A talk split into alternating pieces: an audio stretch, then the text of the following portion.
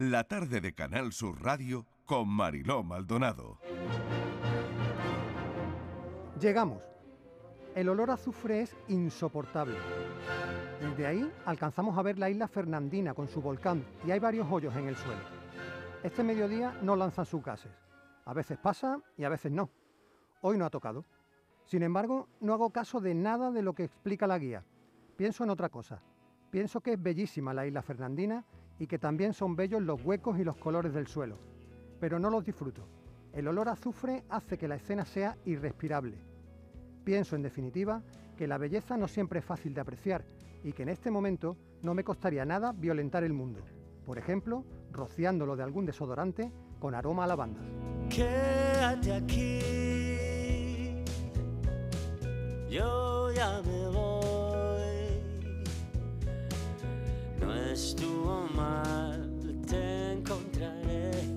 en Han oído un extracto de Darwin o El origen de la vejez, Federico Janmer. Bienvenido, gracias por acompañarnos esta tarde. Hola Marilo, gracias. Bueno, por contento con el premio que ha recogido hace unos días, premio Unicaja de novela Fernando Quiñones en Cádiz. Sí, sí, hace unos días ya. No me doy cuenta, pero pasan los días. ¿Pasan los días? bueno, ¿qué se siente? Eh, pues muy contento de- del premio, muy contento de, de haber viajado desde Buenos Aires aquí para recibirlo. Y bueno, y esta suerte de gira que estoy haciendo, conociendo mucho Andalucía. Eh, vengo de Sevilla, ahora estoy aquí. Y conocer tanta gente muy divertida como los de recién de la Magdalena. Exactamente, como estaba escuchando Federico toda la que, la que han montado los oyentes aquí cuando hemos empezado a hablar de, de la vida, lo que ha subido la vida. Y, y nada, bueno, y, y- las magdalenas que, que no han dejado de salir ni en un, ni en un solo mensaje, ¿no? No, yo, yo Eh, que- yo quería avisarles a todos que los libros no han subido, Exactamente, eso que está bien. el mismo precio. Eh, Darwin o el origen de la vejez sigue eh, en el mismo precio, no ha subido. No ha pasado como con las magdalenas. Bueno, la verdad es que Federico es un, es un honor eh, tenerte aquí. Federico es licenciado en letras, es profesor universitario, especialista en el Quijote. Y además me hace mucha ilusión que esté aquí y que haya oído a los oyentes porque cree como Cervantes que de las cosas alegres hay que reírse y de las tristes con más razón. Sí, claro. Sí, esa es una eh, es algo que está escrito en el Quijote. En un momento el Quijote se lo dice a Sancho y, creo que encierra una verdad gigantesca, ¿no? Eh, creo que a pesar de que hayan subido a la Magdalena, a toda esta gente que ha participado hoy de esta fiesta de la Magdalena, eh, pues el problema sigue igual, pero es distinto cómo te lo toman, ¿no? Exactamente, es esa la, la filosofía, Federico, ¿no? Eh, los libros, eh, sus libros han sido traducidos en varios idiomas, se lo cuento a los oyentes, ha obtenido premios mm, distinguidos como el MC, el Clarín, eh, y, bueno, y hablamos de este premio Unicaja Fernando Quiñones, ¿no? Pero bueno, a mí me, me gustaría mm, desentrañar un poquito eh, toda su obra. Eh, quiero pasar, Federico, por, por una que me parece que está muy vigente, todas en general, pero hay una, Guerra, que creo que habla de, de los mitos, del heroísmo, de la barbarie, de los muertos, en definitiva, esto es la guerra, de una profunda reflexión antibelicista que hace en el libro y que no sé cómo casa todo esto con lo que estamos viviendo, con la invasión de Rusia en Ucrania. Eh, sí, bueno, es un libro que salió hace dos años aquí en España. Y mm, bueno, y trabaja sobre una batalla, pero trabaja más que nada con los muertos de esa batalla. Eh, en- en- yo estaba haciendo un- una residencia en, en una ciudad de Francia, en Saint-Nazaire, y, y entonces, bueno, descubrí esta batalla, me puse a investigar y, y escribí un libro que es preguntarse por, por quienes mueren en la guerra. Cada capítulo es uno de los 187 muertos de ese día, de, de esa batalla, eh, que son todos chicos. Por ejemplo, ahora con esta nueva guerra, desgraciadamente, uno escucha eh, todo el problema que hay con, con la gente que no es militar. ¿no? El desarraigo, el tener que irse, el que te caiga una bomba y sin querer mate a civiles. Pero también está el tema de los militares. La mayoría de los militares, que fue lo que investigué yo en esa batalla, eh, no son militares por el deseo de ser militar, porque creo que es muy difícil tener la vocación. Hay algunos, Mm. pero, pero por lo general los que mueren en las guerras son chicos de 20 años que muchas veces eh, entran en el ejército por, porque no tienen otro trabajo. eh, y bueno, eh, eh, eh, también son un problema en la guerra, porque los que hacen la guerra no mueren en las guerras. Aquí no va a morir Putin, eso, es seguro. Y, y sí van a morir un montón de chicos que algunos lo hacen por, por, por pensar en la libertad, en su patria, en, en lo que fuera, pero que no hay motivo suficiente, creo, como para que una vida se corte a los 20 años. E- Eso es lo que más me impresionó y por eso investigué la vida de, de esos 187. Fíjate que de actualidad, al final, ¿no? Sí, Eh, claro. Escribes un libro hace dos años y, y de repente todas esas reflexiones que nos estás contando ahora mismo vuelven como un boomerang, ¿no? Sí, sí, sí. Increíble. Bueno, vamos a Darwin o el origen de, de la vejez, donde Que también Bueno, es algo que le va a pasar a todo el mundo, ¿no? es algo que nos va a pasar a todos. Es algo que nos va a pasar a todos mm, totalmente, ¿no? Porque es ese pensamiento que hay sobre, sobre la vejez, sobre el llevarlo bien o mal, eh, y al final mm, la trama es un hombre que desciende de un avión en las Islas Galápagos, buen sitio, el claro. escenario es espectacular, ¿eh? no me dirás. Es músico, ha elegido ese lugar del mundo tan apartado de lo conocido para pasar sus 60 cumpleaños. Y claro, parece que el libro es, es ese 60 cumpleaños, ¿no? Ha leído mucho a Darwin y quiere estar lo más lejos posible de sí mismo. Se ha enamorado de una mujer que lo considera muy viejo para ella. Y la ironía está aquí plasmada de una manera absolutamente exquisita porque es donde vuelve el humor, ¿no? A una realidad algo ácida, ¿no? Sí, claro. El, bueno, has dicho al principio que soy cervantino, entonces eh, Mm. creo que el humor tiene una cualidad que, que no tienen otras, eh, otras posibilidades textuales, que es que te, te puedas reír de algo, pero cuando dejes de leerlo vas a pensar sobre qué te reíste y ahí es donde se produce lo que se llama la literatura. Em, sí, es, es una historia que, que en parte es verídica. Yo fui a cumplir 60 años a, a Galápagos y también me pasó que me enteré que estaba viejo por una mujer que, que me lo dijo. ¿Qué te dijo? Exactamente. porque- Ya queremos eh, aquí poner el dedo en la llaga. ¿Qué te dijo exactamente?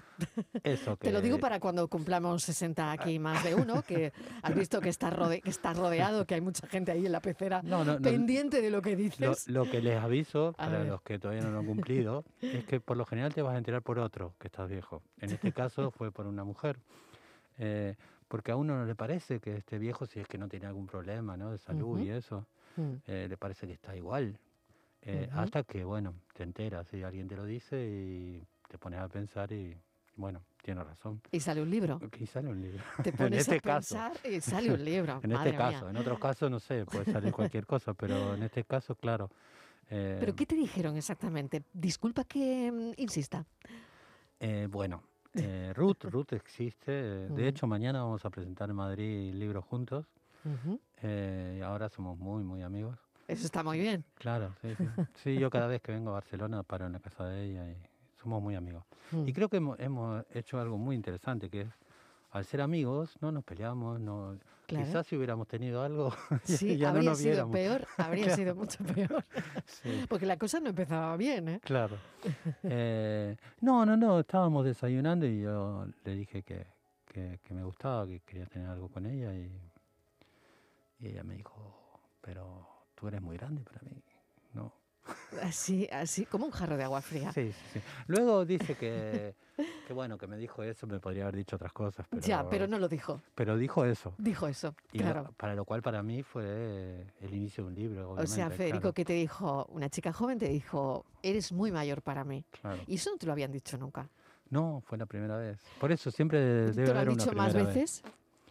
Eh, no, ahora No, no. Ah, vale, ahora no. vale. Quizá porque ya no busco tan abajo en la edad, pero O, o te marcó mucho lo que te dijo. claro.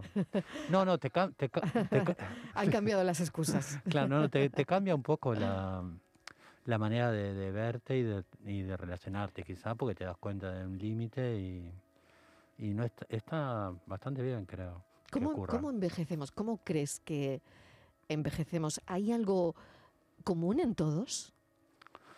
Bueno, eh, yo puedo hablar por mi caso, ¿no? No, no Mm. puedo hablar por el todo, pero yo creo que te empiezas a dar cuenta en un momento porque, por ejemplo, si miras a, a- a- en mi caso que me gustan la- las mujeres, ¿no? Eh, si empiezas a mirar a una mujer eh, que te gusta y la mujer no te mira, en ese momento ya estás un poco viejo para esa mujer. es lo, es lo- lo primero que te das cuenta. Y, y bueno, ¿cómo, cómo se envejece? Yo no sé. Creo que yo estoy contento con la edad que tengo, con lo que hago, con soy muy feliz escribiendo y, y haciendo todo lo que hago. Eh, así que trato de no, de no pensar en, En todo eso. Pero al Eh, final, fíjate, te vas a buscar a Darwin para, Claro. para descubrir qué. Para, ¿Qué buscabas? No, no, no. A mí Darwin me, me interesa, me interesa mucho desde muy pequeño. Lo he empezado a leer en la adolescencia. Pero me, me interesó mucho para este libro porque, bueno, porque Galápagos es Darwin, básicamente. Ujú. Fui a Galápagos por eso, porque me había jurado que tenía que ir a Galápagos. No para estar solo, digamos, fui con mi hijo a Galápagos. Ujú. Pero mm, no, Darwin es, es un, un- un ser humano bastante normal en algún sentido, con muchas Ujú. contradicciones. Em, un señor que vivió hace 200 años, que escribe unas memorias a la edad más o menos de los 60 años, eh, y en las memorias marca las diferencias con lo que es un hombre hoy. Y eso me interesó mucho. Eh, por ejemplo, Darwin eh, viaja a los 20 años, durante más de 5 años, en un barco alrededor del mundo, donde hace todos sus descubrimientos, sus investigaciones. Y luego se encierra, se casa con una buena mujer, se encierra en una casa con jardines en, cerca de Londres y no sale nunca más de ahí. Y yo siempre pensé que la vejez era eso, era encerrarse con una buena mujer, tener hijos y, y- que entonces eh, Darwin había sido viejo mucho antes que yo. Eh, entonces, bueno, me interesó ese, eh, trabajar eso, ese lugar, ¿no? De, un hombre del siglo XXI, de 60 años, con un hombre del siglo XIX, de 60 años. Em, él es muy contradictorio, es muy machista, eh, qué sé yo, tiene, por ejemplo, montones de, de textos donde dice que, que la mujer tiene el cerebro más pequeño que el hombre. En su memoria no la nombra a la mujer. O sea, la mujer le dedica toda su vida, le da cuatro hijos, pero en su memoria lo único que habla es de los hijos, no habla de la mujer. Uno no sabe nada de la mujer. Y, y creo que eso es, es implica de algún modo el cambio que se ha producido para bien en estos dos siglos. Entonces me interesaba mucho, ya que iba a hablar de la vejez, Claro. bueno, meterme con ese personaje, que fue un personaje tan contradictorio que era muy creyente, muy religioso, anglicano, muy religioso, pero a su vez eh, fue el, el hombre que dijo, es mentira la Biblia. El hombre no viene de, de, del- de que Dios creó a Adán y a Eva, y, eh, sino que viene de una evolución de, de especies. Y, y bueno, hay que ser realmente, hay que tener una cabeza muy abierta para, para tener por un lado la fe en Dios y por el otro lado saber que ahí donde, donde miramos a Dios, que es en la Biblia, donde lo aprendemos, hay una mentira eh, fu- fundante, digamos.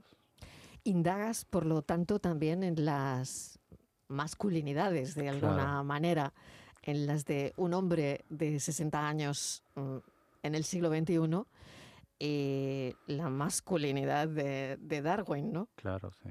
Sí, sí, sí, el libro es básicamente eso, junto a muchísimas otras cosas. Creo que el libro es, es también una guía turística. O sea, si, si a alguien se le ocurre ir a Darwin, yo le recomiendo el libro. Ujú. Yo tengo una amiga que, que fue antes que yo, que es escritora, y, y yo le mandé el manuscrito y entonces me dijo, tendrías que haberme lo mandado antes porque me perdí muchas cosas de ver.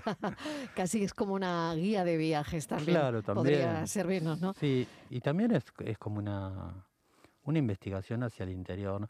Mm. Y eso creo que pasa en, en cualquier viaje. O sea, si hoy yo por la mañana ando por el puerto de, de Málaga, yo miro eh, que, que hay, un, hay un barco que sale para Melilla, un ferry, eh, pero lo miro y también me devuelvo una mirada interior. O sea, descubro que, que el África no está tan lejos, que descubro mi- millones de cosas que repercuten en lo que yo voy a hacer después de haber visto ese ferry. Y bueno, eso es- ocurre todo el tiempo en la novela, ¿no? Que, que el afuera se mezcla con el adentro y, viceversa, ¿no? He señalado un, un párrafo que dice, soy un niño, muy a pesar de que dentro de cinco días cumpliré 60 años de edad. Lo soy en el modo de encarar la vida, lo soy en la forma en que me enamoro y también lo soy a partir de la facilidad con que una buena comida puede transformar mi humor. Podrían ser unas magdalenas. sí, claro. No he, no he probado, pero puedo probar. ¿Por qué dices soy un niño?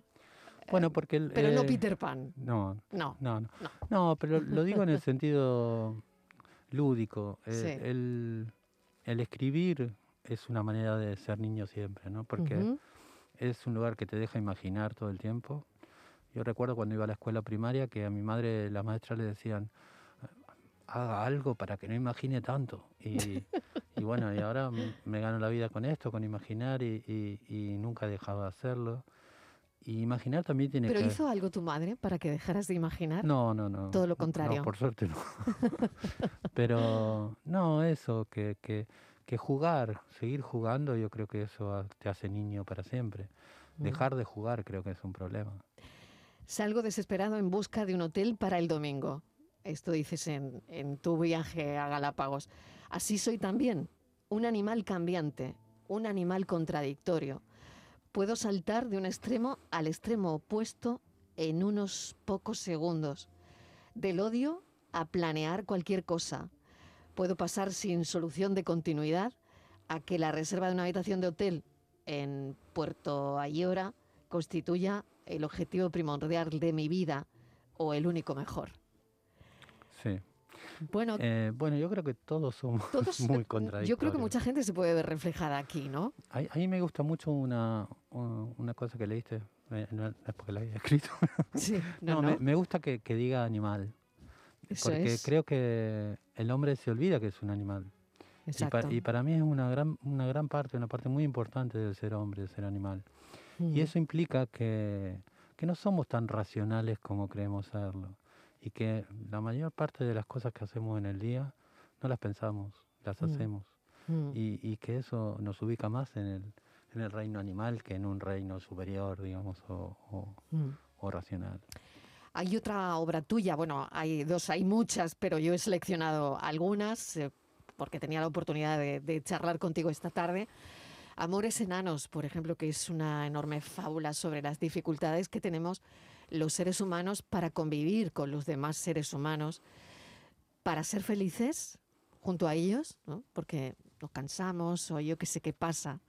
Tú me contarás mejor que has escrito el libro, pero también es, es una novela acerca del amor, el sexo, la soledad y la incomunicación. Sí, todo eso. Todo eso. Bueno, creo ¿Cómo, que- cómo lo articulas? Creo que casi toda mi obra tiene, tiene que ver con eso, con la Mm. comunicación, con la Mm. soledad, con, con la violencia que genera eso. Bueno, Amores Enanos es una novela de, de enanos. Es un, un- dos enanos que se quedan sin, sin trabajo porque el circo cierra cuando prohíben los animales en el circo. Y, y entonces se convierten en strippers y ganan mucho dinero y entonces compran un terreno muy grande. Provocador. O sea, es, es una obra que provoca, ¿no? Mm, Bueno, puede provocarle a algunos, no sé. Sí, sí, yo creo Eh, que sí, ¿no? Puede ser, sí. Eh, sí, se convierten en strippers famosos, eh, disfrazados, eh, uno de Batman y el otro de Robin. Y, y bueno, y, y- y la novela crece porque ellos compran un terreno cuando tienen mucho dinero y entonces solo permiten que se asienten allí enanos. Y, y entonces se, se- se arma una comunidad de enanos cerrada que no, no permite la entrada de gente más alta de un metro cuarenta y seis, que el, el enanismo comienza ahí. Mm. Eh, y bueno, y pasan muchísimas cosas que no te voy a contar, pero sí, trata de, de- de cómo es la convivencia, cómo, cómo discriminamos, qué es lo que hacemos, cómo... cómo- es como una, como una fábula, es, Mm. es un poco Blancanieves al revés, Mm. eh, donde lo importante son los enanos y no Blancanieves. Qué interesante. Pues es un libro que, que recomendamos altamente también. ¿Y mm, tienes algún método para escribir manías, Federico? ¿O, Mm. o no? ¿O por el contrario, mm, no crees que las tienes? No lo sé. Eh, no, eh, yo escribo porque es lo, lo que me divierte más en la vida, lo que me hace bien. Y, y escribo todas las mañanas. Yo en Argentina tomo mate cuando me despierto.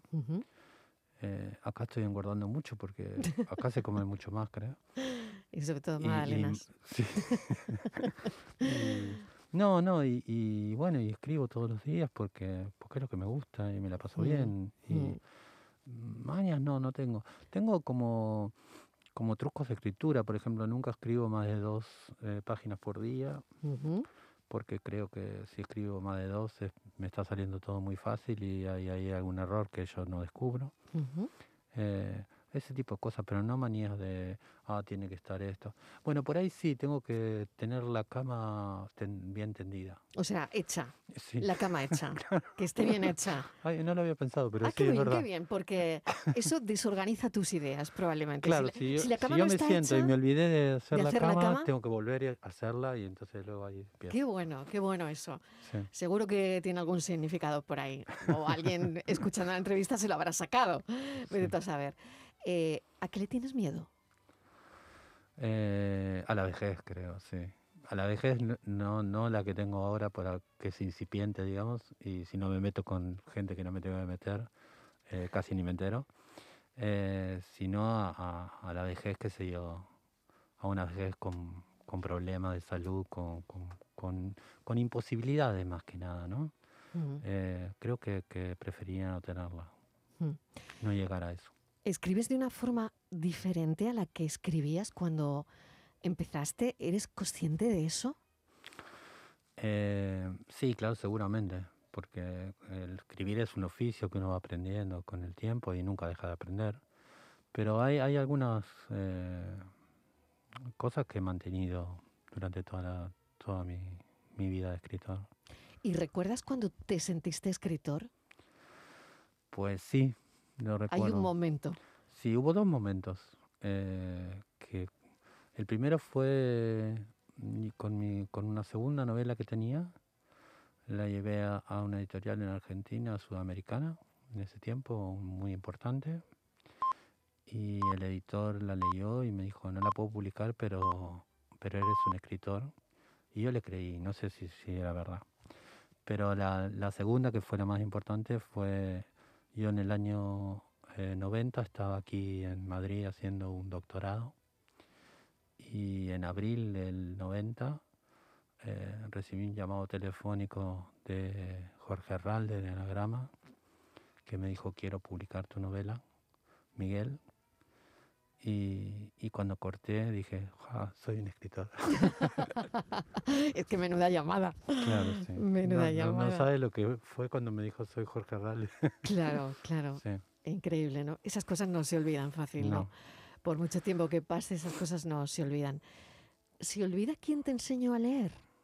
Eh, bueno, ahí tengo una cosa. Yo aprendí solo a leer y a escribir. A los cuatro años, mi- eh, yo tenía a mi padre, que por un lado yo lo amaba mucho, pero por el otro él no hablaba nada y se pasaba todo el día leyendo. Unos libros muy feos de, de cowboys, qué sé yo, que luego yo leí.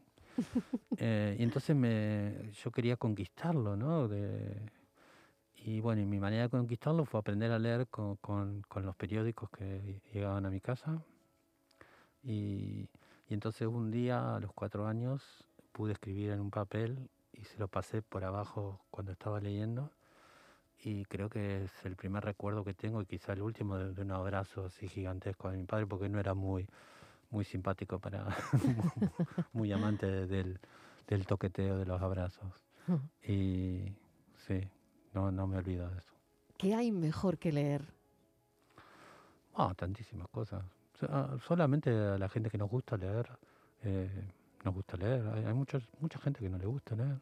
Se lo pierde enormemente porque, porque leer es un viaje. Eh, Esta novela es un viaje, ¿no? Pero es un viaje explícito. Es pero- un viaje pero- auténtico claro. a Galápagos. Mm. Pero, pero leer es, es viajar, es, es- es irte, es, Mm. Sí, yo creo que, que los que no leen se lo pierden, pero, pero bueno, cada persona tiene sus, sus gustos, sus cosas que le parecerán mejor que leer.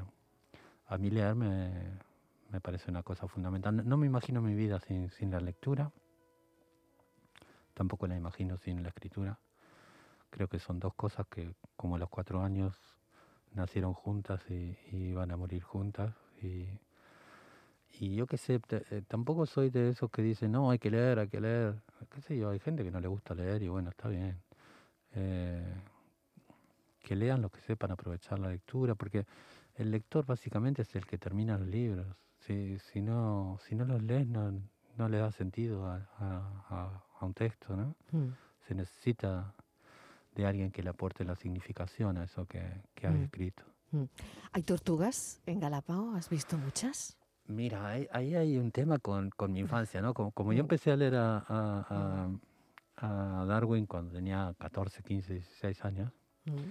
yo siempre me imaginé las tortugas muy grandes, eh, las de Galápagos, ¿no? Muy Ujú. grandes. Y me, la y me imaginé que tú llegabas a Galápagos y era como que te recibían miles de tortugas, de tortugas. gigantes. Yo, también fue- lo creo, ¿eh? Bueno, porque eso es es fue la un imagen poco que la- tenemos todos, yo creo, ¿no? Pero al final, E- claro. Esa fue un poco la llegada de Darwin cuando, cuando llegó, que todavía había muchas tortugas. Después, claro, el hombre se encargó de, de hacerlas desaparecer.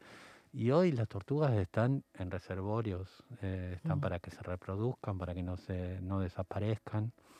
Y yo me encontré solamente con una tortuga que, que se habría escapado de, de, de alguno de estos eh, sitios. Solo con una. Solo con una iba yo en bicicleta y, y ella empezó a cruzar justo antes de mí. Tengo la foto. Y la sacó mi hijo. Eh, y no son tan grandes como yo me las imagino. Has visto que cuando eres niño todo te parece más grande Sí. de lo que es. Sí. Y claro, son grandes, ¿no? Son una cosa así, pero no. Yo digo así como si estuvieran a- me estuvieran viendo. los No que- importa, seguro que lo han, lo han sentido y lo han percibido, son, ¿no? son muy grandes en relación con las tortugas que uno está acostumbrado a ver. sí, Pero bueno, no eran tan grandes como en mi imaginación. claro. Y mm, por último, fíjate, hemos estado hablando con los oyentes de, de los precios de esta locura de la subida de, mm, de los precios, de la inflación al final, ¿no? Del día a día de, de la gente. Pero ¿tú crees que nos estamos empobreciendo en algo más? Uy, eh, eso sería para otro programa. Eh, sí, no sé, yo, yo creo como muchísimos que cuando empezó lo de la pandemia universal eh, íbamos a, a salir mejores y nos pasó. Pasó creo que lo contrario, que, que la gente rica salió más rica y que la gente que no tiene nada salió con mucho menos, con menos trabajo, con menos dinero. Eh, y sí, creo que nos está faltando muchísimas cosas, sí, sí, sí. Mm. Federico Janmer, Yo, yo muchísimas quiero, gracias. yo quiero Sí. aprovechar para decir que a las 7 de la tarde voy a estar Ah, en- claro. en la librería Luces Mm. eh, presentando el libro y que bueno, si tienen ganas de ir, sería lindo que, que estuviera yo y más alguna otra gente. Claro que sí. Pues lo repetimos esta tarde, esta novela y bueno, y esta conversación no es nada para lo que allí mm, va a hablar Federico Janmer. O sea que mm, vayan, si tienen a mano la librería Luces en Málaga, está en la Alameda principal. Eh, a las 7 de la tarde, además mm, acompañado por un queridísimo amigo, Guillermo Busutil. Así que mm, la presentación del libro ya, ya, ya te digo que va a ser fantástica. Así que, bueno, mil gracias por habernos acompañado y a las 7 los oyentes están invitados em, a asistir a la presentación del libro en la librería Luces de Málaga. Mil gracias, Federico. de No, verdad, gracias a un ti. auténtico placer. Gracias a ti.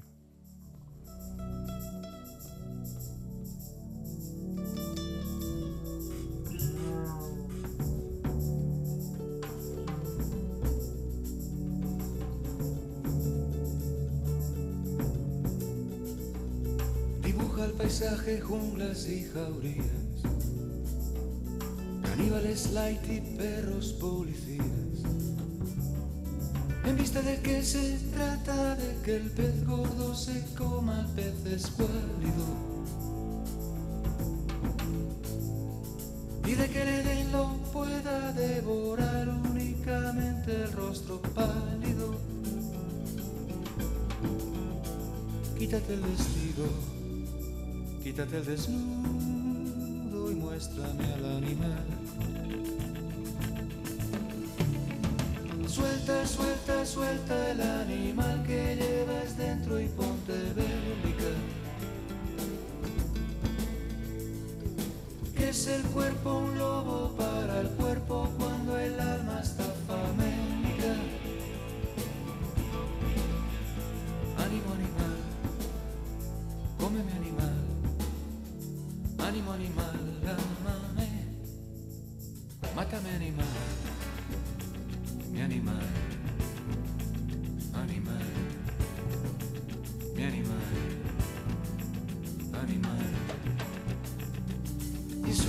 hijos de la media luna, buscando espejismos lejos de sus dunas que abrazan como la sangre que circula por sus venas faraónicas. Y atacan sedientos los nuevos vampiros de la ilustración canónica. Quítate el vestido, quítate el desnudo y muéstrame al animal. Suelta, suelta, suelta el animal que llevas dentro y ponte bélica. Que es el cuerpo un lobo para el cuerpo cuando el alma está famélica. La tarde de Canal Sur Radio Con Mariló Maldonado. También en nuestra app y en canalsur.es.